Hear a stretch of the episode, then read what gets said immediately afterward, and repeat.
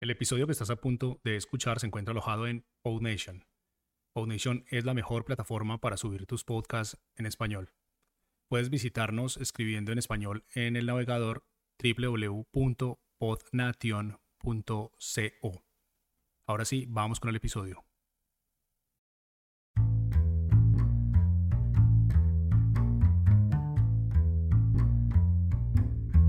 Hola y bienvenidos a Podcasters. Mi nombre es Francisco Rodríguez. Y yo, yo soy Mariana Castaño. Este es un show para quienes están empezando en el mundo de los podcasts, pero todavía tienen 10 millones de preguntas. Este es un formato corto que acá en PodNation llamamos micropodcast, así que no siendo más, empecemos. Hola a todos, les damos la bienvenida a esta nueva temporada de Podcasters. Les traemos episodios con consejos para la edición y la producción de podcast Así que los invitamos a seguirnos en esta cuarta temporada porque va a estar súper interesante, súper útil para ustedes.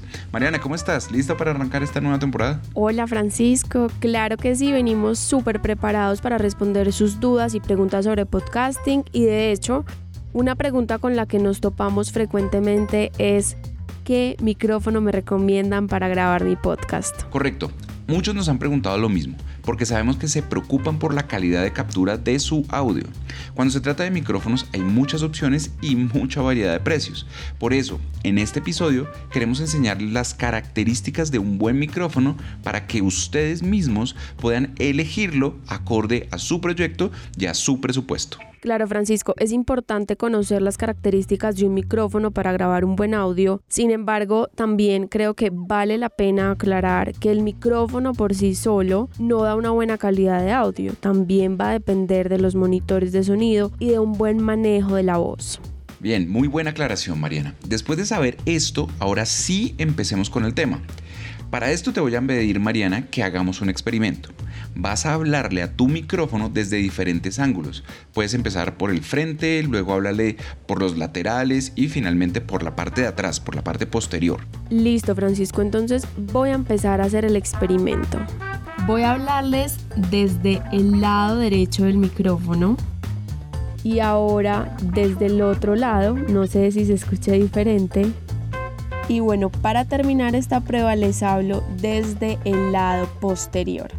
Bien, Mariana, gracias por tu demostración. Ahora, todo esto fue para hablarles de algo que se llama el patrón polar. Y es más fácil explicarlo así. Entonces, según lo que escuchamos en el experimento, la voz de Mariana se oye mucho mejor desde el frente del micrófono, ¿verdad? Esto es porque es un micrófono de patrón polar cardioide es decir, que capta más el sonido que tiene enfrente y reduce la captación de sonidos laterales o posteriores. Entonces, Francisco, espera, te voy a preguntar, ¿el patrón polar es como la dirección o el rango del espacio de captura de sonido? Exacto. Y según cada patrón polar va cambiando la direccionalidad. Por ejemplo, hay un patrón polar que capta en todas las direcciones. Eso es algo que se llama omnidireccional. No importa desde qué ángulo hables, el micrófono va a captar el sonido. Esto no es tan bueno si no quieres que se filtre el sonido del ambiente o ruido de más gente y demás, pero sí puede ser muy útil cuando quieras grabar a varias personas a la vez, como una conferencia, una mesa redonda o algo parecido. Otro patrón polar es el bidireccional, que como se imaginarán, capta sonidos por dos lados. Entonces, capta por el frente, por el lado posterior y protege los laterales, no capta el sonido de los laterales. Este es bueno, o esta configuración es buena, para grabar una conversación entre dos personas en un estudio, por ejemplo. Muy bueno saber eso de los patrones polares porque así podremos tomar una decisión de compra según lo que necesitemos. Por ejemplo, este micrófono que tengo es cardioide y es el más recomendado para grabar voces de locución o de canto.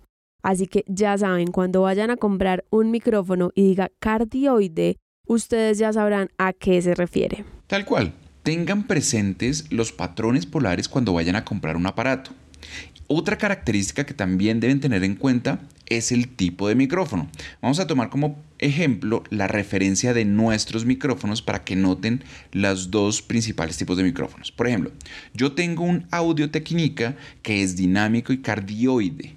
Mariana, ¿me puedes decir la referencia de tu micrófono? Claro, Francisco, el mío es de marca Maono y es condensador y cardioide. Aquí claramente me doy cuenta de los dos tipos de micrófono que hay. dinámicos y condensadores. Pero, ¿qué diferencias tienen? Bueno, los dinámicos de seguro los han visto en conciertos porque son los que usan los cantantes, los que llevan en la mano. Estos micrófonos son muy resistentes, aunque no tienen el mejor nivel de detalle. Y esto es porque no quieren capturar todo el ambiente, la gente gritando y demás. Es por eso que los cantantes se los pegan tanto a la boca. Estos micrófonos funcionan súper fácil al conectarlos a una grabadora o a un computador, lo cual los diferencia importantemente de los micrófonos de condensador. Estos micrófonos, los de condensador, necesitan una fuente de energía para funcionar. Esa fuente se llama el Phantom Power.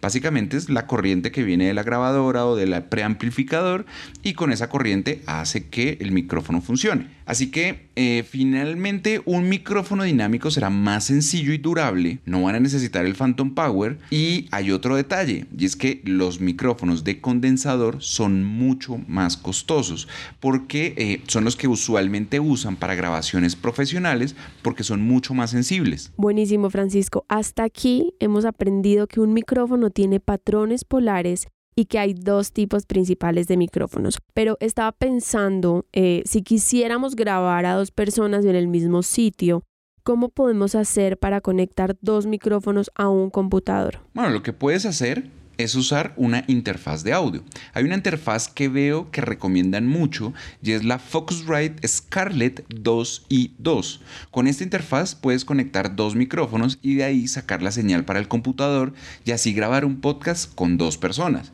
Y obviamente esta interfaz no es la única que puede hacer eso. Hay muchas más, pero pues esta es como para darte un ejemplo. Es una buena opción, pero por ejemplo, si quiero hacer grabaciones de campo, sería complicado sacar el computador, que la interfaz, que el micrófono. ¿No hay alguna opción que sea más versátil? Por supuesto, Mariana. Por ejemplo, las grabadoras de sonido son una buena opción en esos casos en los que quieres grabar en otros lugares, donde no puedes llevar tu computador y quieres tener un equipo mucho más práctico, mucho más ligero. Por ejemplo, con la grabadora Zoom H6 tienes un micrófono, una interfaz de audio y una grabadora de campo que incluso puede ser también una mezcladora y todo eso en un solo equipo que es 100% portátil. Esa opción también me gusta mucho. Es que con una grabadora podemos salir a grabar ambientes, podemos hacer entrevistas y además se puede conectar más de un micrófono. Aunque Francisco, cuando estábamos hablando de equipos más portátiles, yo la verdad me imaginaba que ibas a mencionar los celulares porque también son una herramienta que tenemos a la mano. Tal cual, Mariana. Con el celular también podemos capturar sonido, solo que a veces no tiene tan buena calidad, pero claro que se puede usar, es una opción. Ahora, si lo que queremos es subir la calidad de nuestro audio grabando con el celular, hay micrófonos especiales para mejorar la captura de audio en nuestros dispositivos móviles. Por ejemplo, hay un micrófono de la marca Shure que se puede conectar en iPhones y iPads. La referencia es MV88 y es una marca muy buena y puede hacer que un celular se convierta en una grabadora. También hay varios de solapa, hay bastantes opciones para que eso funcione. Mejor dicho, lo que hay son opciones para grabar y ya que hemos aprendido las características de los micrófonos, podremos elegir el equipo que se acomode mejor a nuestro presupuesto. Y si tienen más dudas sobre cómo hacer sus podcasts o con qué equipos grabar, nos pueden escribir sus preguntas en nuestras redes sociales. Estamos en Instagram y en Facebook como podnation.co y en YouTube, LinkedIn y Medium. Los enlaces a estas redes los encuentran como siempre en las notas del episodio. Además, en Medium también tenemos varios artículos sobre cómo hacer un estudio en casa, cuál es la mejor manera de grabar. Entonces vayan y léanlos y nos comentan en nuestras redes. Bien, hemos llegado al final del primer episodio de la cuarta temporada. Los esperamos en el próximo episodio para seguir hablando de más podcasting. Los esperamos. Chao, que tengan un feliz día.